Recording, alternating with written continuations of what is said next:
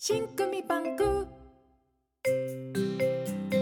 しんくみバンク presents heartwarming story。Talk about。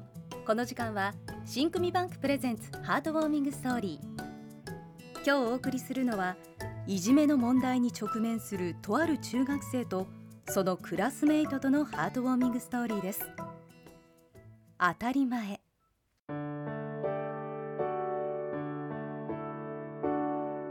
僕の通っていた中学ではいじめがありました。いじめられる子は主犯格のこの気分で変わっていき僕は自分がターゲットにされないように必死でした。いじめられている子を無視したりいじめに加担もしました。ある時僕がいじめのターゲットになりました。ほとんどのクラスメートは僕を無視し関わらないようにしていました。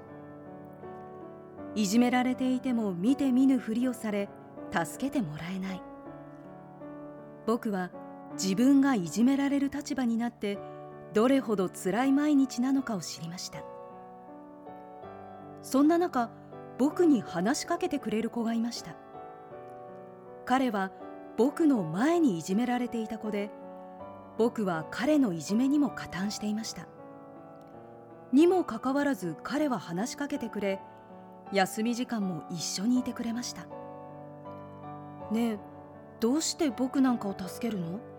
僕は君にひどいことをしたのに。僕は聞きました。すると彼は友達だから助けるのは当たり前じゃんと答えました。思えば彼がいじめられた原因はいじめを止めに入ったことでした。僕を助けることでまたいじめられるかもしれないのに彼は当たり前と助けてくれたのです。それまでの僕の当たり前は自分がいじめられないようにすることでした。けれど彼の当たり前は友達を助けることでした。それも分け隔てなく。僕は自分のことしか考えていなかったことを恥ずかしく思い心の底から後悔しました。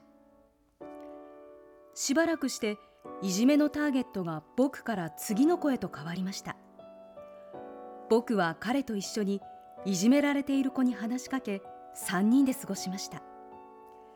そしてまた次の子がいじめられ始めると前回いじめられていた子も一緒に今度は4人で過ごしました。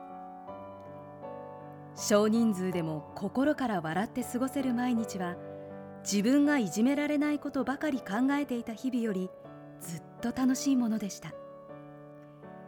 友人を助けているようで僕自身の心も助けられていることを知りました。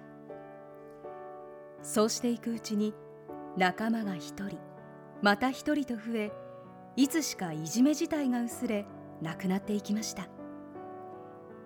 今でも彼から教わった当たり前を忘れずに過ごしています。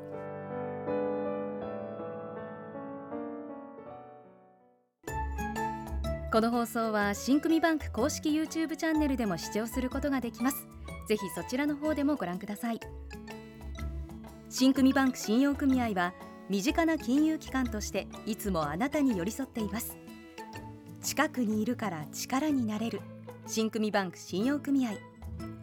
それでは来週もお楽しみに。